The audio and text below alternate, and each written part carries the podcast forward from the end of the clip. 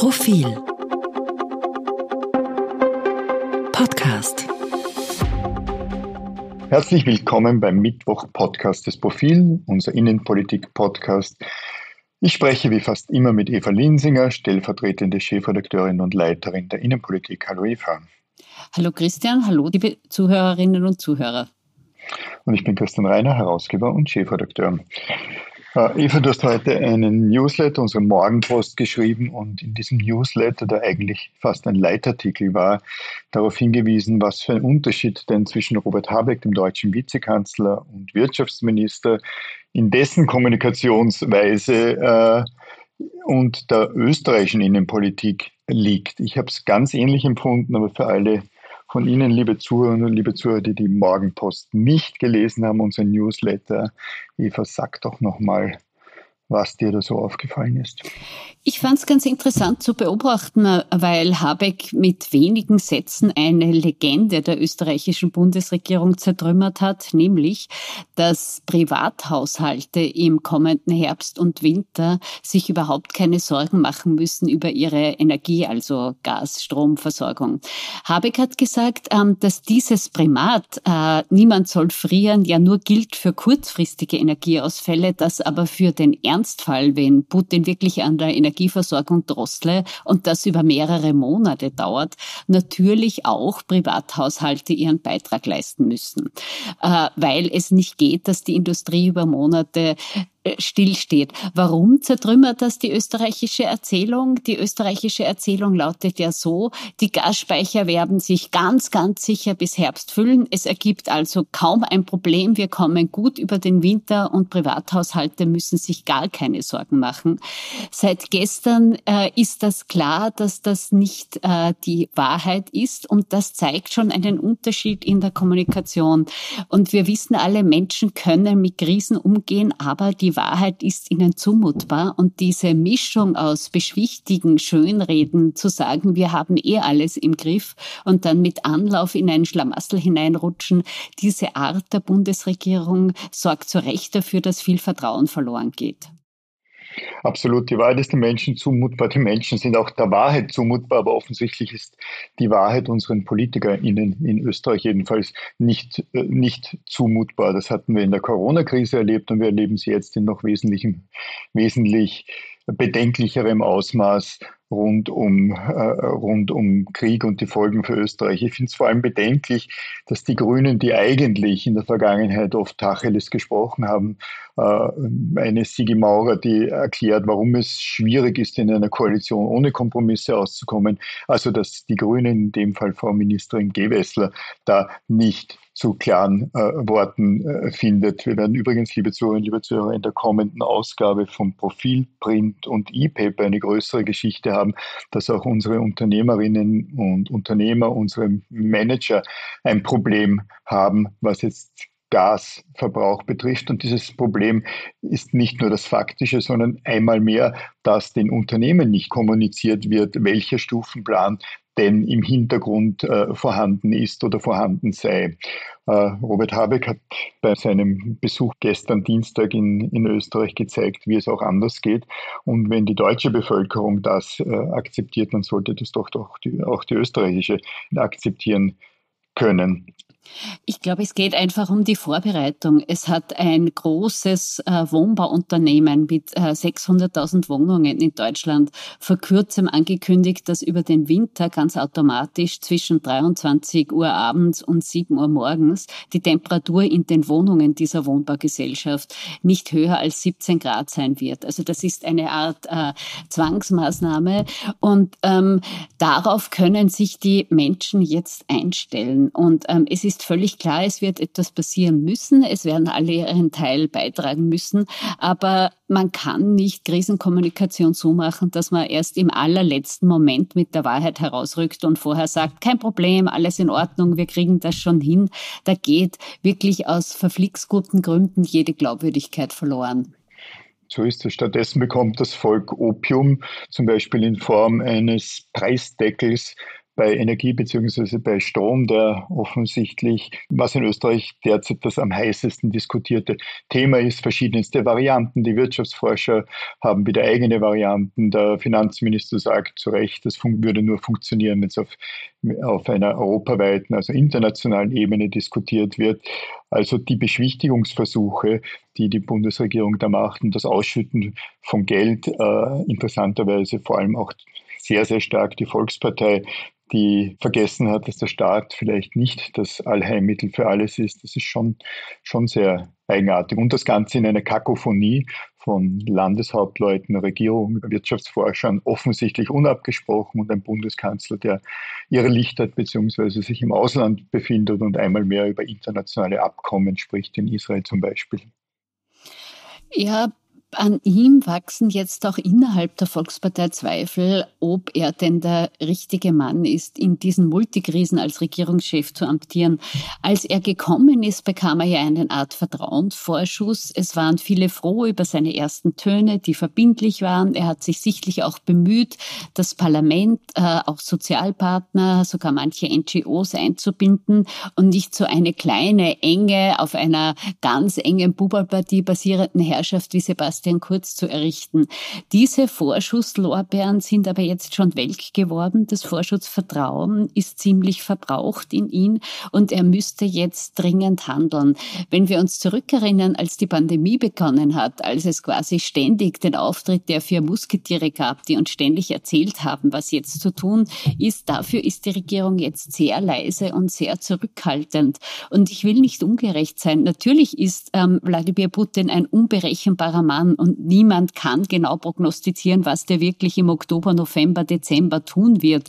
Niemand weiß, wie die Sache weitergehen wird. Es ist also eine schwierige Situation zu regieren, aber so unvorbereitet in die Krise zu schlittern, wie das diese Regierung jetzt macht, das ist schon fast fahrlässig, finde ich. Und möglicherweise steigt bei den Landeshauptleuten, du hast es angesprochen, die jetzt alle für den Strompreisdeckel optieren auch die Panik, dass sie da gewaltige Ohrfeigen bei den kommenden Landtagswahlen abbekommen könnten, dass vielleicht sogar auch die Bundespräsidentenwahl als Art Protestwahl genützt werden könnte.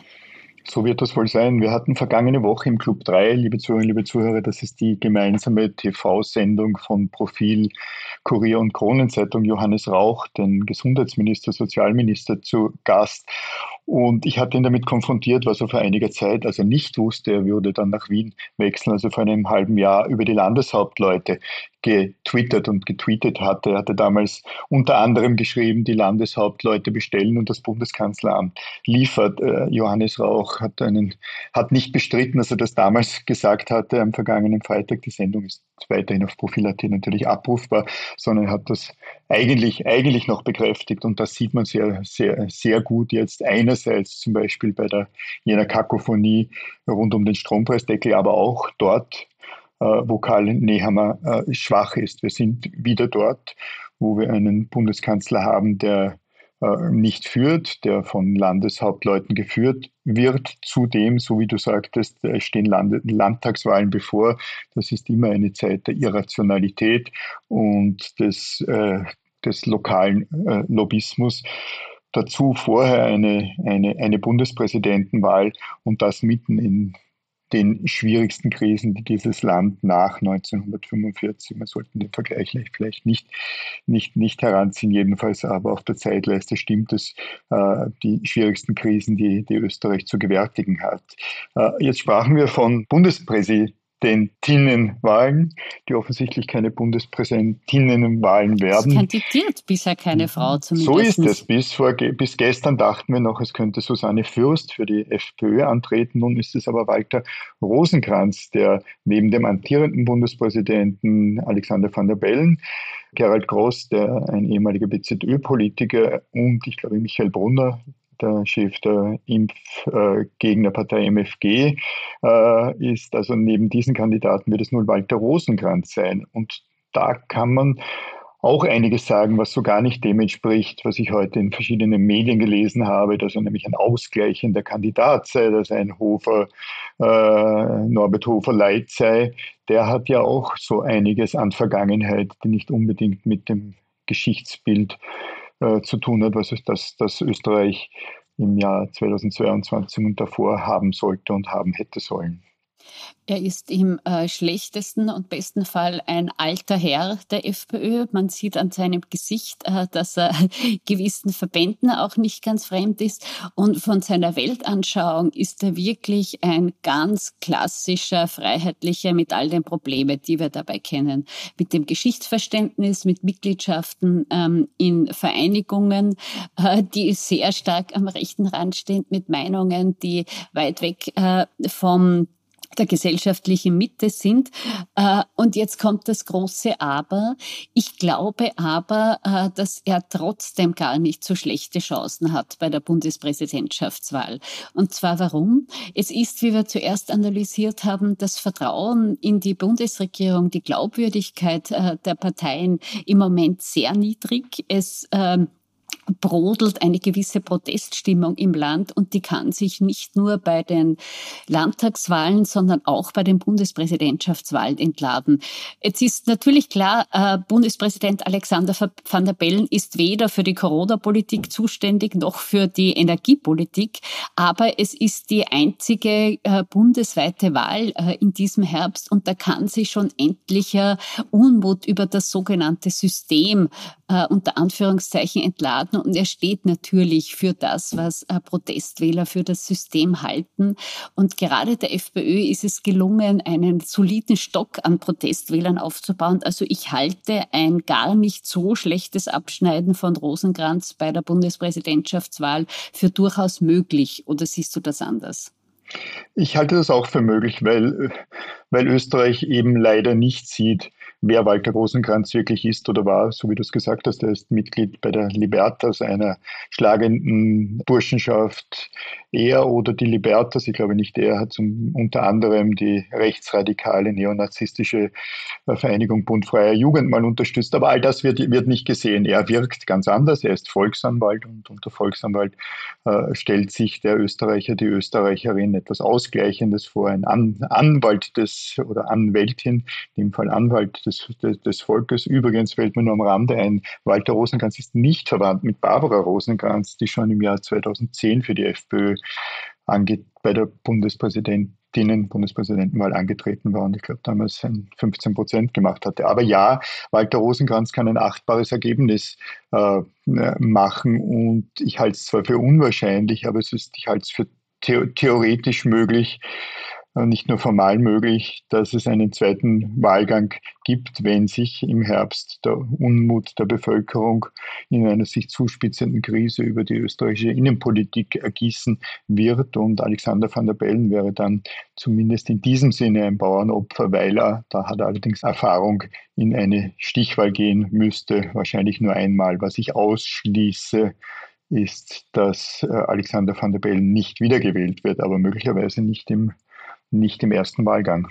Und das ist etwas, was einem Amtsinhaber überhaupt noch nie passiert ist. Es haben bisher alle Bundespräsidenten, die wieder kandidiert haben, ihre Wiederwahl äh, mit wirklich einem überwältigenden Zuspruch gewonnen. Und diese Kandidatur von Rosenkranz lockt Van der Bellen jetzt zumindest aus der Reserve. Die anderen Kandidaten, du hast sie vorher aufgezählt, wir haben noch Marco Bogo vergessen, also den Chef der Bierpartei. Ähm, gegen die hätte er nicht einmal Wahlkampf betreiben müssen. Äh, gegen Walter Rosenkranz muss er jetzt natürlich Wahlkampf betreiben und das ist für einen Bundespräsidenten, das wissen wir aus Erfahrung, ein schwieriges Terrain, denn er muss ja überparteilich sein, er muss gleichzeitig auch seine Amtsgeschäfte äh, weiterführen.